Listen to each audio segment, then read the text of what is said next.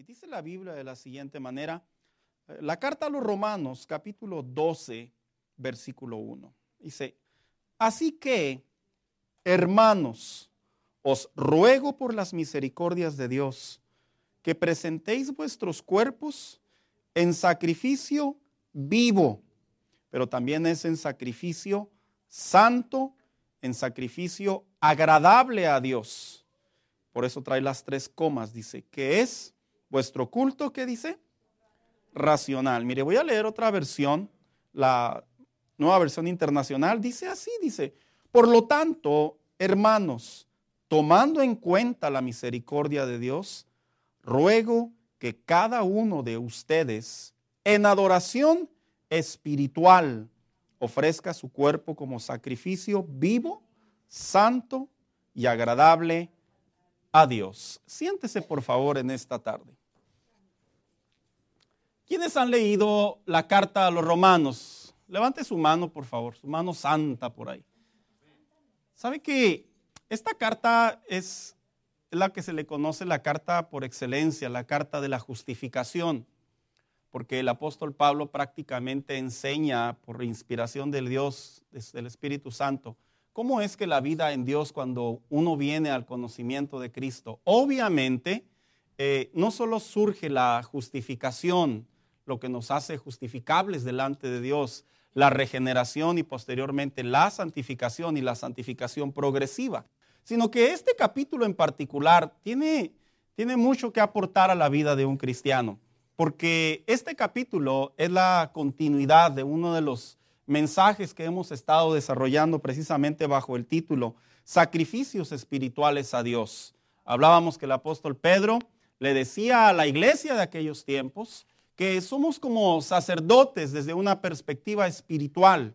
Y luego hablábamos en esa introducción cómo es que se podían percibir en la iglesia inicial el entendimiento de un cristiano como un sacerdote delante de Dios en el contexto que ahora, que él se puede acercar directamente a Dios sin intermediarios, que ahora él prácticamente inicia una comunión con Dios y el hombre puede hablar con Dios y Dios le puede obviamente responder. La semana pasada hablábamos precisamente ese segundo mensaje en donde traíamos a la memoria también cómo es que eh, el apóstol Juan, le traía a la iglesia a manera de ese momento apocalíptico, que él veía la adoración o la oración de los santos y decíamos que traía esa figura de esa copa de oro como un incienso, un aroma, un humo, por así decirlo, que ascendía a la presencia de Dios. Y es porque los cristianos de aquellos tiempos, aun cuando muchos de ellos no crecieron en la cultura judía, Recordemos que para ese entonces el templo todavía estaba, por así decirlo, activo hasta los 70 años después de Cristo. Recordemos que Cristo hizo una profecía y dijo que el templo iba a caer, a pesar de que ya lo estaba prediciendo. La historia dice que un, general por ahí romano se le prendió la loquera. Voy a resumir la conversación y entró precisamente al, al al sitio de Dios, a la casa de Dios, a la ciudad de Dios y destruyó el templo, hermanos, de tal manera que no dejó piedra sobre piedra. Históricamente hablando, cuando fue escrita la carta a los romanos, el apóstol Pablo utiliza el mismo lenguaje del sacerdocio o del sacerdote como aquel que se acerca delante de Dios, pero ahora con el entendimiento de como cristianos. Por eso es que esta carta, el capítulo 12, cuando fue escrito, él estaba hablando a una iglesia precisamente que comprendía que a través del judaísmo, cómo es que ahora el hombre se acercaba a Dios. Ya, obviamente, probablemente el templo o estaba destruido o había sido destruido, pero en la memoria de los judíos todavía existía de qué manera el hombre se acercaba a Dios. Para el caso de los gentiles, de los paganos, de la iglesia inicial, también porque recordemos que era una cultura la cual era un entorno Así que cuando fue escrito el capítulo 12 de los Romanos, el apóstol Pablo sabía claramente que los cristianos le iban a entender. Cuando él les estaba enseñando, pero a manera de exhortación, hermano. Mire, la palabra exhortación en la Biblia tiene diferentes connotaciones. Aquí la gente se va en el viaje, piensa que exhortar es gritarle a alguien, regañarlo, ponerlo en su lugar. Yo soy tu jefe, tú estás aquí para obedecerme. Eso es autoritarismo, es dictaduría. Eso no existe en el lenguaje de la Biblia. Cuando la Biblia habla exhortación, su contexto se refiere a aconsejar, a amonestar, a hablarle sabiamente a las personas sobre una conducta de su vida. Así que el capítulo 12 en realidad sí es una exhortación, es una amonestación, pero es una amonestación que viene acompañada de un por lo tanto, porque aparte que el apóstol Pablo les enseñaba a los cristianos de la manera en la que se acercaban a Dios, él les habla en este capítulo sobre una de las responsabilidades tan importantes que es en la vida cristiana y son los deberes de hijos de Dios. Sin embargo, cuando les dice bajo la frase por las misericordias de Dios, es porque Él está introduciendo en el corazón de los creyentes lo que les voy a decir a ustedes, lo que quiero que ustedes practiquen, háganlo sabiendo que Dios ha hecho una obra en ustedes. En otras palabras, no eran palabras de imposición, no eran palabras de obligación, no eran palabras de porque yo soy apóstol y ustedes son creyentes. No, eran palabras en el contexto de decirles, cuando tú observas tu vida en Dios y tú te das cuenta la obra que Dios hace en ti, vas a darte cuenta que Dios ha sido misericordioso. Y lo que te vengo a decir, decía el apóstol Pablo, hazlo pensando que la gracia que ha venido a tu vida debe de ser el motor por el que lo haces. ¿Sabe, hermano? Por ello le he puesto por tema este tercer mensaje, eh, nuestra nuestras vidas como sacrificio. ¿Sabe por qué? Porque el apóstol Pablo utiliza este primer versículo del capítulo 12 haciendo una analogía, una comparación, de que el creyente pareciera ser que lo toma como una comparación de una especie sacrificio, y lo quiero volver a leer, dice, así que hermanos, os ruego por las misericordias de Dios, dice, que presenten sus cuerpos como un sacrificio vivo. Para ello, este mensaje lo he decidido dividirlo en tres partes. Uno, no perdamos de vista, hermano mío, que nosotros somos un sacrificio delante de Dios. Cuando digo un sacrificio, yo no me refiero el venir a la iglesia es un sacrificio, lo dije en el primer mensaje. Me refiero en el contexto que nuestras vidas ahora se ofrecen, se ofrendan delante de Dios. Es por eso que en la vida cristiana lo digo y lo recuerdo, cuando un cristiano sirve a Dios, busca a Dios, hace comunión con Dios, porque es forzado, no dura mucho esa fe cristiana. Truenan, eh, batallan, se frustran, eh, malinterpretan la fe, porque todo lo que es obligado, todo lo que es forzado, todo lo que es impuesto inclusive, no, no, no funciona en la vida del hombre. Pero aquello que es enseñado, aquello que es comprendido y aquello que lo llevamos a una evaluación entre lo bueno y lo malo, lo que es bueno para nosotros y lo que nos hace daño, perdóneme la palabra, pero solo un irresponsable se guiaría a lo malo. Solo una persona que no se quiere a sí mismo se iría a lo malo. Solo una persona que no entiende que Dios tiene un buen plan para su vida, voluntariamente decide alejarse y decirle a las bendiciones de Dios, a la gracia de Dios, no las quiero. Y el apóstol Pablo en este capítulo es precisamente esa analogía en donde le dice al cristiano, tú eres un sacrificio. ¿Por qué les dice la palabra tú eres un sacrificio? Porque la expresión tú eres un sacrificio los estaba remontando a los tiempos del Antiguo Testamento. Y para ello, vuelvo a repetir, le dice tú eres un sacrificio vivo, tú eres un sacrificio santo y tú eres también un sacrificio agradable delante de Dios. ¿Sabe? Todavía, vuelvo a repetir, a manera de volver a hilvanar el mensaje, todavía cuando fue escrita la carta a los romanos, era muy probable, hermanos, no lo puedo asegurar, son aproximaciones de fechas, era muy probable que todavía llevaban sacrificios los días de la Pascua, las demás fiestas y celebraciones. Y cuando el apóstol Pablo les dice, ya no hay más manera de hacer sacrificio, no es necesariamente porque ya no había templo, sino porque la nueva, el nuevo pacto entre Dios y el hombre, que es Jesucristo, había prácticamente reemplazado, dado un mejor acuerdo entre Dios y el hombre.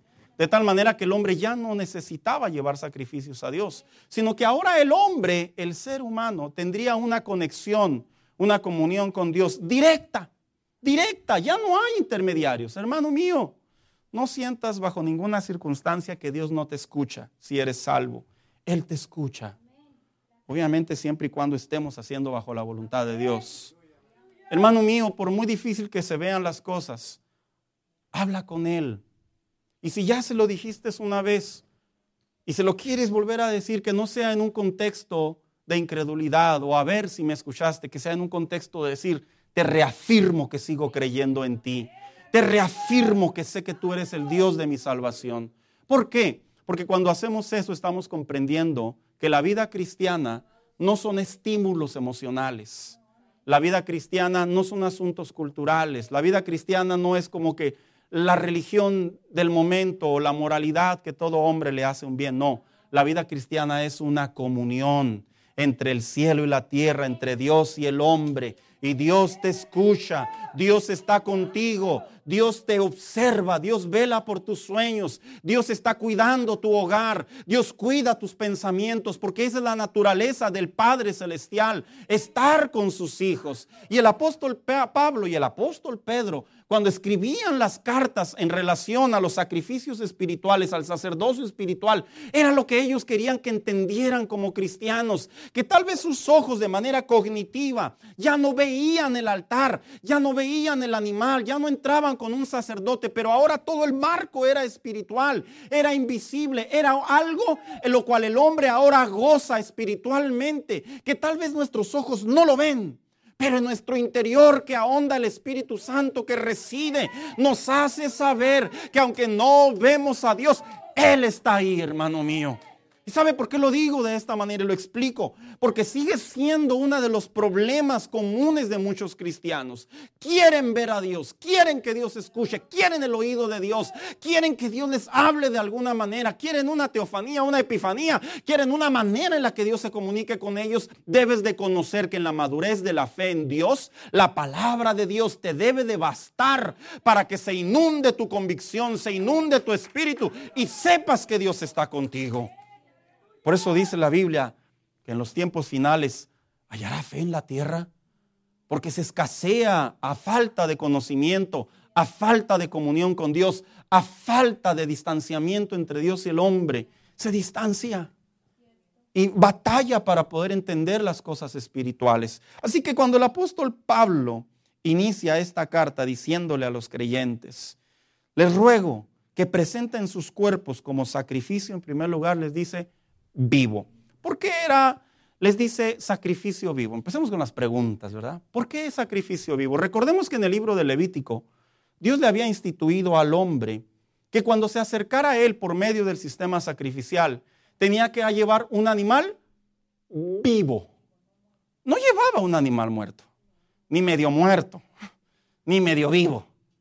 Llevaba un animal vivo. ¿Por qué Dios demandaba un animal vivo?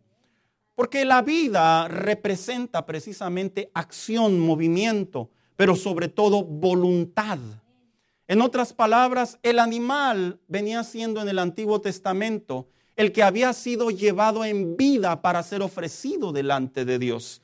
Y cuando el apóstol Pablo le dice a los cristianos, a los creyentes de la iglesia inicial, tú cuando vengas delante de Dios, preséntate como un sacrificio vivo, es porque les traía a la memoria que ya ellos ahora estaban conscientes y en una libre voluntad de caminar con Dios. ¿Sabías tú que Dios no obliga a nadie a caminar con Él? A nadie. Mira, tú puedes venir a la iglesia todo un año y libremente tú puedes elegir venir, dejar de venir por un mes. No creas que va a ir a tocarte un ángel y te va a decir, eh, eh, eh, eh. No. Ni tampoco creas que Dios te va a apretar el cuello y te va a decir, ándale, búscame porque hace mucho que no vienes. No. Fíjese que el carácter de Dios no existe en la Biblia así. Lo que sí existe en la Biblia es que Dios desea que sus hijos, cuando vengamos delante de Él, hagamos comunión con Él, es que sea una voluntad propia. ¿Por qué una voluntad propia? ¿Por qué una vida como un sacrificio vivo? Lo explico brevemente. Porque cuando el, creyente, el Hijo de Dios, antes no conocía al Señor, estaba atado su voluntad estaba en tinieblas. Es por eso que la gente peca espiritualmente y dicen, no puedo dejar de pecar porque están atados. Su voluntad de alguna manera está atada al pecado. Y cuando Cristo viene a la vida del hombre, Cristo le deja esa voluntad abierta. No es que el hombre no goce de la voluntad cuando no tiene a Dios, no. pero está atada, está encadenada, está atormentada, está oscurecida. Y cuando vuelvo a repetir, Cristo viene y perdona nuestros pecados, Dice la Biblia que las cadenas, dice la Biblia que el mundo espiritual se vierte y ahora todo es claro, es luz, es libertad, es gozo, es paz en comunión con Dios. De tal manera que ahora le decía el apóstol Pablo a la iglesia inicial, un sacrificio vivo es cuando tu voluntad hacia Dios para caminar con Él no depende de una conveniencia. ¿Sabes? En una ocasión Jesús, dice la Biblia que iba caminando, y voy a leer una versión actual. Dice, luego Jesús le dijo a sus discípulos, si ustedes quieren venir, quieren ser mis discípulos, dice, tienen que olvidarse de hacer su propia voluntad. ¿Por qué Jesús le decía a aquellos hombres, la voluntad que ahora tienen, la tienen que abandonar? En otras palabras, la voluntad que ahora los libertó, que ustedes estaban atados a algo, ahora ustedes tienen que actuar no bajo la voluntad de las tinieblas, sino la voluntad propia porque ya no están atados a las tinieblas. ¿Pero en qué contexto? En el contexto de que voluntariamente decidamos caminar con Dios. Escucha lo que te voy a decir. Un cristiano madura cuando comprende que no viene a la iglesia, que no ora, que no lee la Biblia y que no busca a Dios para que Dios no lo castigue. Yo cómo me encuentro esos escenarios en las personas. Tienen la impresión que si en algún momento dejan de venir a la iglesia, tienen la impresión que Dios los va a castigar. Tienen la impresión que Dios va a estar detrás de ellos ahí, como el de cobranza, ¿verdad? ¿Sabías tú que no? De hecho, en una ocasión Jesús le dijo a sus discípulos, nosotros hemos dejado todo, dijeron aquellos hombres. ¿Y qué les dijo Jesús? Que ustedes también váyanse. ¿Por qué? Porque cuando la Biblia dice que ahora somos sacrificio vivo, es que nuestra voluntad se la entregamos a Dios, se la otorgamos a Dios no significa que ya no tenemos voluntad para decidir. Significa que la libertad de la voluntad que tenemos, elegimos hacer comunión con Dios. Elegimos doblar las rodillas. No nos levantamos algunos por las mañanas a orar porque probablemente si no lo hacemos nos vamos a sentir mal. No necesariamente por eso. Nos levantamos a orar porque entendemos que caminar con Dios es una vida espiritual y yo tengo que ceder mi vida aún en contra de mi propio cuerpo. Mira, al cuerpo es como las personas que hacen dieta, que hacen ejercicio. Vaya. Las personas que hacen ejercicio, ¿a poco todos los días se levantan bien positivos? No, puro gym, puro gym. A veces se levantan fatales. Y van arrastrándose y van, ellos y su voluntad van caminando, ¿verdad? Y llegan al gimnasio y se ponen a hacer ejercicio. Pero te voy a presentar otro panorama. Hay personas que van al, gimnasio por salud, porque están enfermos y tienen que hacer cardio. Es un ejemplo. Pero qué curioso, se sienten bien y ¿qué hacen? Abandonan el ejercicio. ¿Sabes? Aquellos que están haciendo una actividad por voluntad a favor de ellos, no dependen de una, de una venganza ni de un castigo, ni siquiera dependen de una motivación o de una especie de, terrorismo para que ellos se pongan a hacer las cosas. Ellos ahora lo hacen porque han cedido su voluntad a mejorar. Cuando el Hijo de Dios le cede su voluntad a Dios, lo hace porque quiere mejorar, porque quiere madurar, porque quiere crecer en la fe, porque quiere caminar con Dios, porque quiere experimentar la presencia de Dios. Es por eso que entendemos que decía el apóstol Pablo, somos un sacrificio vivo y como tal debemos de rendirnos delante de Dios. Porque algo que produce la voluntad en las personas, ¿sabes qué hace? Los hace florecer. ¿Sabías tú? Mira, las plantas por naturaleza, los árboles por naturaleza, ellos no eligen. Hoy no traigo ganas de florecer. Ellos no eligen. La naturaleza de ellos es actuar en base al, ambiente, al entorno. Y florecen. Si usted le echa agua, la planta no va a decir, aunque me eches agua, nice, dijo aquel, ¿verdad? No, por voluntad propia lo hacen. Pero el Hijo de Dios sí tiene un conflicto muy común en su relación con Dios. El Hijo de Dios tiene que luchar en contra de su propia voluntad.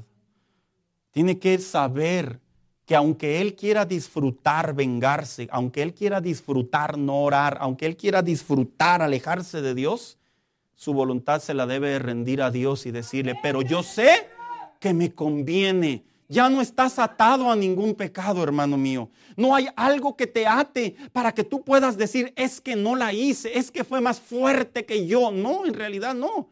El Hijo de Dios ahora es un sacrificio vivo y es en una conducta lo que hablaba el apóstol Pablo. Le decía, tú voluntariamente, tú voluntariamente, crece por voluntad propia, en el sentido de que no seas motivado o no seas avergonzado, que no seas castigado o que no seas engañado.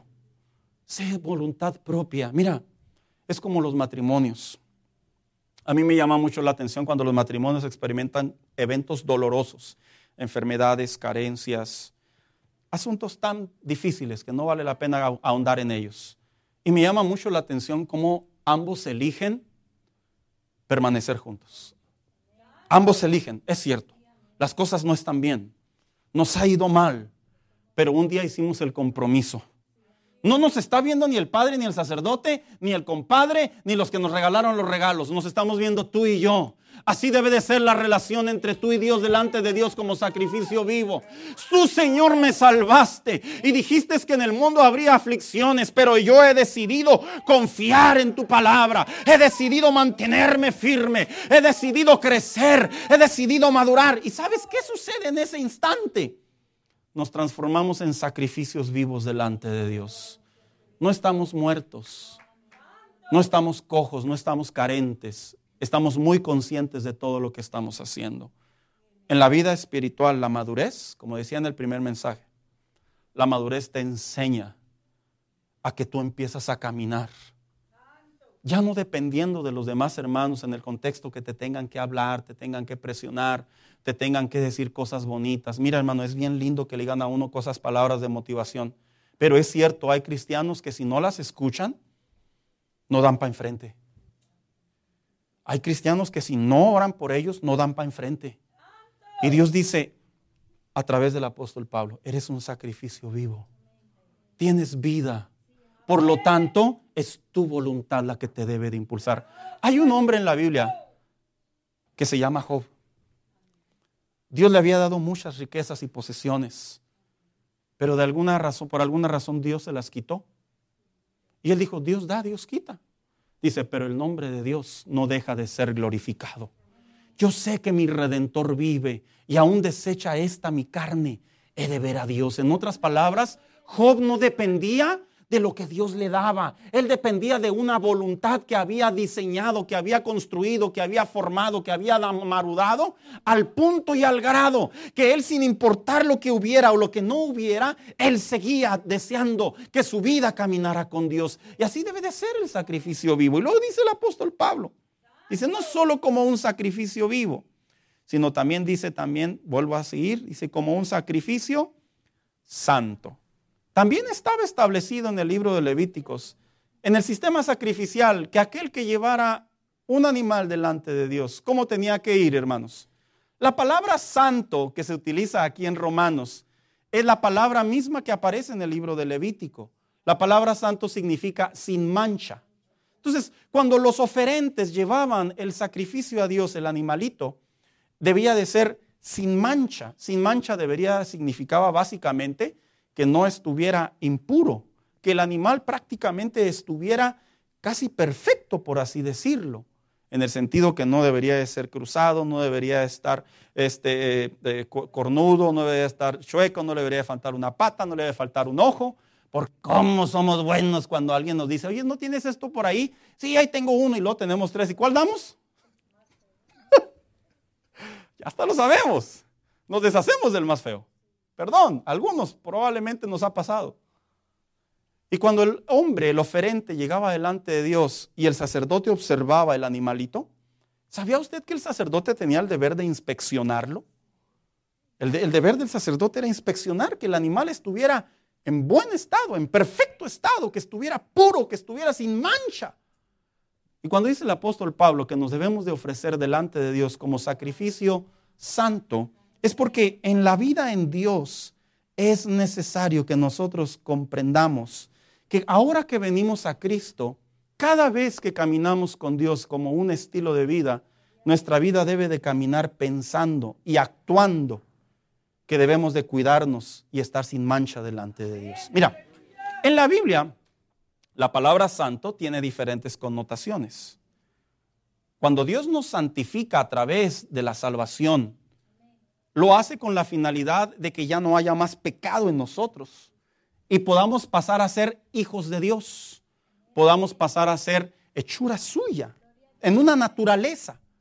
Pero también hay otra connotación en la palabra santo en el Nuevo Testamento y es la santificación progresiva. La santificación progresiva significa que ahora que ya Dios nos ha limpiado, que ahora que ya Dios nos ha santificado, dice, ahora nuestro deber es presentarnos delante de Dios, que cada día de nuestra vida optemos, decidamos, pensemos que ya no somos los de antes y no nos podemos contaminar, no nos podemos ensuciar, no podemos venir delante de Dios y pensar que con pensamientos de odio, con pensamientos o actitudes de vergüenza impuros, con actitudes reprobables, pensar que estamos bien delante de Dios. Vivimos un evangelio en donde a las personas no se les explica correctamente que no pueden venir delante de Dios sucios. Mira, te voy a platicar una anécdota. Hace muchos años, no muchos, algunos, eh, trabajé en la Coca-Cola aquí en El Paso. Y en una ocasión, ahí metiéndome a la computadora, no se lo voy a resumir, me gané una playera de Pepsi. Y me acuerdo que eh, yo de mula me la llevé a mi trabajo, pero traía la bata arriba de, lo que me cubría. Y me acerco a uno de mis compañeros. Y digo, oiga, ve, ve, ve, ve. dice, ¿qué? Y digo, mira, mira, mira. Lo le hago así. ¡Ah! ¡Se traes de Pepsi! Dice, que no te vean porque te corren. Pero me lo dijo en serio. Y le dije, ¿en serio? Dice, sí. En política tú no puedes entrar con otra playera que no sea la de Coca-Cola.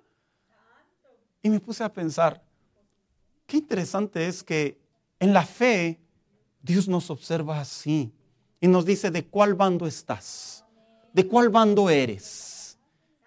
¿Eres del bando que tu relación conmigo no te es no es importante para ti purificarte, no es importante para ti santificarte y no importa cómo vivas tu vida y piensas que porque un día te santifiqué, sigues estando santificado? No.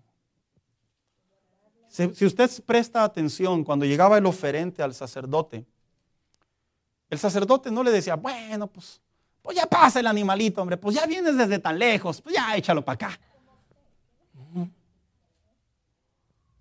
No te lo puedo recibir, pero es lo único que tengo. Pero no puedo, porque debe de ser un animal sin mancha. ¿Y sabes, sabes por qué? Porque la palabra sin mancha o la palabra santo también significa que fue separado, que fue consagrado. Tú y yo hemos sido consagrados y separados para Dios, hermano. Ya no nos pertenecemos a nosotros mismos. Si lo sabías, hermano. Ya no te perteneces a ti mismo. Yo ya no me pertenezco a mí mismo. Cuando yo decidí entregarle mi vida al Señor, Decidí voluntariamente, nadie me forzó. Decidí en razonamiento, en fe. Decidí en necesidad. Decidí en conveniencia en el contexto de que me hacía bien acercarme a Dios y tomar su ley, su palabra, lo que era bueno para mí. De la misma manera el Hijo de Dios, por eso ya no puede cavidar entre dos pensamientos, porque ahora le pertenece a Dios, ha sido consagrado, separado para Dios. Y les decía el apóstol Pedro y el apóstol Pablo eres santo. Ya no puedes practicar tales cosas. Ya no puedes pensar como antes. No es que ahora te hagas un santurrón. Es que antes cuando vivías en tinieblas, lo hacías porque estabas atado al pecado. Pero ahora que has decidido caminar con Dios, de la misma manera Dios le dijo a su pueblo, ninguna cosa en la que haya defecto ofrecerán porque no será acepto para mí. Dándoles a entender, Dios le decía al sacerdote, sobre ti recae la responsabilidad si presentas algo indebido. Y en ese mismo contexto, Dios nos llama a nosotros. Fíjese lo que le dijo a su pueblo. Santifíquense pues y sean santos, porque yo Jehová, su Dios, soy santo. Y a veces la gente se pregunta, ¿se puede vivir en santidad? ¿Se puede uno ir apartando de esas malas costumbres, de esas malas conductas, de esos malos pensamientos? ¿Se puede? Algunos se preguntan, sanamente preguntan. Yo les puedo decir que sí. Te voy a decir por qué. Porque ya no estás atado a ellas. Voluntariamente tú eliges rendirte a Dios como un sacrificio y Él a través de su palabra, el Espíritu Santo te inunda, el Espíritu Santo te da la fuerza, el Espíritu Santo te protege y tú puedes decidir, elegir hacer las cosas bien en comunión con Dios. Hoy vivimos una era cristiana en donde tantos cristianos tienen tantos pecados ocultos que pareciera ser que nos hemos acostumbrado a una relación con Dios así. Y Dios dice, no, Tienes que venir delante de mí como un sacrificio santo. Y luego dijo a su pueblo, sean santos porque yo soy santo. Y el apóstol Pedro le recuerda a la iglesia, primera de Pedro 1.16, pues está escrito, sean santos porque yo soy santo. Y la carta a los hebreos nos deja una gran enseñanza en relación a la fe y caminar con Dios de manera santa. Dice que nosotros tenemos un sumo sacerdote, el cual fue tentado en todo. Dice, y nos comprende. ¿Quieres, quieres un, un consejo práctico en tu vida en Dios? Cuando se te vengan pensamientos impropios, habla con Dios en toda la sinceridad. Y dile, estos pensamientos me invaden si no es por concupiscencia, son por ataques espirituales, pero no los quiero, Señor. No los quiero. Estoy batallando, pero no los quiero. ¿Tú crees que Dios te va a dejar colgado y te va a decir, pues arréglatelas de ninguna manera? Vendrá el Espíritu Santo y te fortalecerá, porque tú te ofreces como un sacrificio, como una ofrenda delante de Él, y Él te recibe como tal y nos ayuda a vivir en santidad. Si tú tienes dificultades en tu carácter, en tu temperamento, en tu lenguaje, habla con Dios abiertamente y dile, Señor, ¿Cómo sufro, batallo? No creas que Dios te va a decir, vienes con la misma novela de hace un año. No, Él te va a decir, vengan a mí todos los cansados y trabajados, que yo los haré, los haré descansar. Aquel pobre clamó y le oyó Jehová y lo libró de todas sus aflicciones. Si algo le hace falta al cristiano en la actualidad, es conversar con Dios, presentarse como un sacrificio y decirle, batallo, lucho, me esfuerzo, Señor, ayúdame. ¿Y sabes qué va a hacer el Espíritu de Dios, conforme a la palabra de Dios, dice que gime por nosotros, ora por nosotros, de tal manera que se presenta delante del Padre y dice, te necesita, te necesita, ayúdalo. Y a través de esa oración, ese protocolo, por así decirlo, el Espíritu Santo viene y te fortalece. El Espíritu Santo viene y cautiva tu mente. El Espíritu Santo viene y protege tus pensamientos, protege tus acciones. Los cristianos de ahora se acostumbran a pecar y a vivir con el pecado y a caminar con el pecado y a hacer del pecado una parte de su vida cristiana. No lo hagas. Dijo el apóstol Pablo, vamos a batallar con esta carne para todo. Si es cierto, si es verdad. Pero hay una gran diferencia entre que nosotros entreguemos nuestra voluntad para mejorar y que nosotros voluntariamente decidamos entregarnos al pecado. Hay una gran diferencia. Y cuando decía el apóstol Pablo, como un sacrificio santo, es aquel que ya no se quiere contaminar, es aquel que ya no se quiere ensuciar, es aquel que quiere hacer las cosas como deben de ser.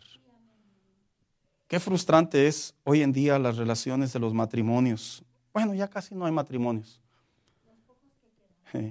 Es bien frustrante porque me ha tocado conversar con personas en consejería que sus parejas eh, viven como solteros en toda la extensión de la palabra.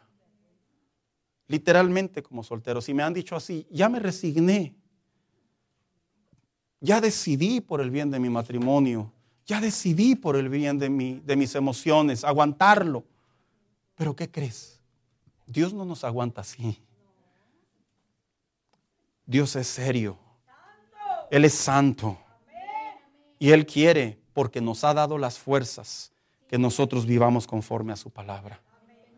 Y luego dice el apóstol Pablo finalizando, como un sacrificio agradable delante de Dios. ¿Por qué dice como agradable delante de Dios? ¿Sabías que en la Biblia agradar a Dios se pudiese interpretar que a Dios le gusta que tú ores, que a Dios le gusta que tú leas la Biblia? Esa es la expresión agradable delante de Dios. Pero yo voy a presentarte a manera de, de este punto. ¿Qué es una vida en sacrificio agradable delante de Dios? Y en primer lugar, una vida que agrada a Dios es una vida que desarrolla fe. Tanto que me gusta hablar de estos temas. Pero sin fe es imposible agradar a Dios. O sea, en otras palabras, la fe cristiana, la fe que Dios espera de nosotros, es la continuidad de saber que Él está con nosotros. Es la continuidad de saber que la fe cristiana no estamos solos, no vamos a la deriva, no estamos simulando una comunión con Dios, sino estamos caminando en las promesas, en la nueva naturaleza, en la nueva vida en Dios. Por eso dice el autor, dice, porque es necesario que el que se acerca a Dios crea que le hay, dando a entender, muchos se acercan a Dios, pero no le creen. Y lo finaliza diciendo, y que Él premia a los que le buscan.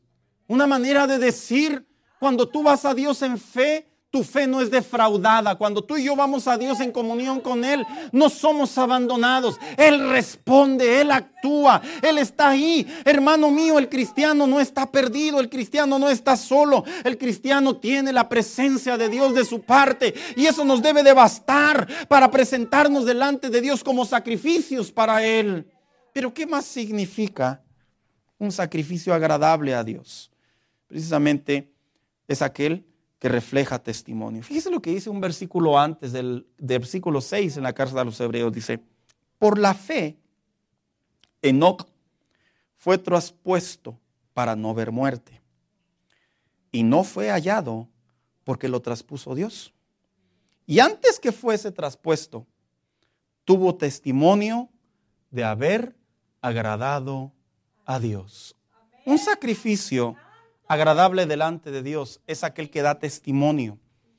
La palabra testimonio viene de su terminología atestiguar, pero en realidad cuando usted sigue continuando el término de testimonio, es una persona que lo que dice, lo que vive, lo expresa y los demás saben lo que vivió esa persona. ¿Sabía usted que Enoch fue uno de los hombres que más vivió en la Biblia? De antemano le digo, eh, hay muy poca información sobre la vida de Enoch, pero vivió cientos de años, allá andaba pegándole a los mil en aquellos tiempos. Lo interesante es que la época que le tocó vivir a Enoch, voy a aclarar sobre lo que le voy a compartir. La información que le voy a compartir está en base a palabras y a tiempos. No hay Biblia, pero sí se puede sobreentender muchas cosas. Cuando estaba la era de Enoch, en vida a Enoch, a Enoch le tocó vivir cuando la línea entre los buenos y los malos empezaron a formar. No había ley, o sea, en otras palabras, el hombre se regía por su conciencia. Por eso cuando viene la ley mosaica, fue tan detallada porque el hombre para ese entonces ya estaba perdido en toda la extensión de su palabra. Pero en la era, en la época que le tocó a vivir a Enoch, es la era en donde eran reconocidos tanto como los que temían a Dios como los que no temían a Dios. Y en ese contexto, al no haber ley, al no haber autoridad, al no haber mandamientos, al no haber principios, de acuerdo a los estudiosos, fue de las peores épocas que pudieron vivir los hombres. Y usted puede figurar a un hombre llamado Enoch, el cual seguramente por el ambiente social, el ambiente cultural, se encontraba con todo, con toda esta perdición. Y que este hombre tuviera la capacidad, la habilidad de poder decir no solamente no, sino de testificar que había un Dios grande. Son dos cosas diferentes. Hay muchos cristianos que viven la vida cristiana absteniéndose del pecado, no haciendo lo indebido. Es bueno. Pero muchas de las veces le falta la parte mayor de dar testimonio, que es declarar lo que Dios hizo en ellos. Y Enoch era reconocido en su sociedad, en su cultura, porque este hombre prácticamente lo identificaban como un justo.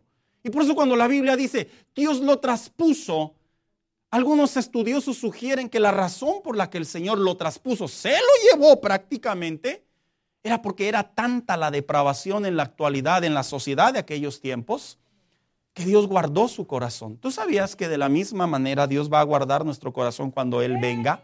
Cuando se desate la ira de Dios en la gran tribulación, la iglesia no va a estar para vivirlo.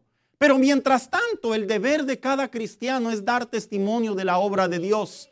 Porque las personas también se acercan a Dios por nuestro testimonio. No solamente porque no tomamos, no solamente porque no fumamos, no solamente porque no participamos de lo que ellos hacen. También se acercan a Dios porque se dan cuenta que nuestra motivación es la salvación de nuestra alma, es la comunión con Dios, es la presencia de Dios. Mira, tú le puedes decir a alguien, cuando vengas a Dios, Él te va a cortar la adicción del tabaco. ¿Sabes qué te va a decir? Ya hay parches.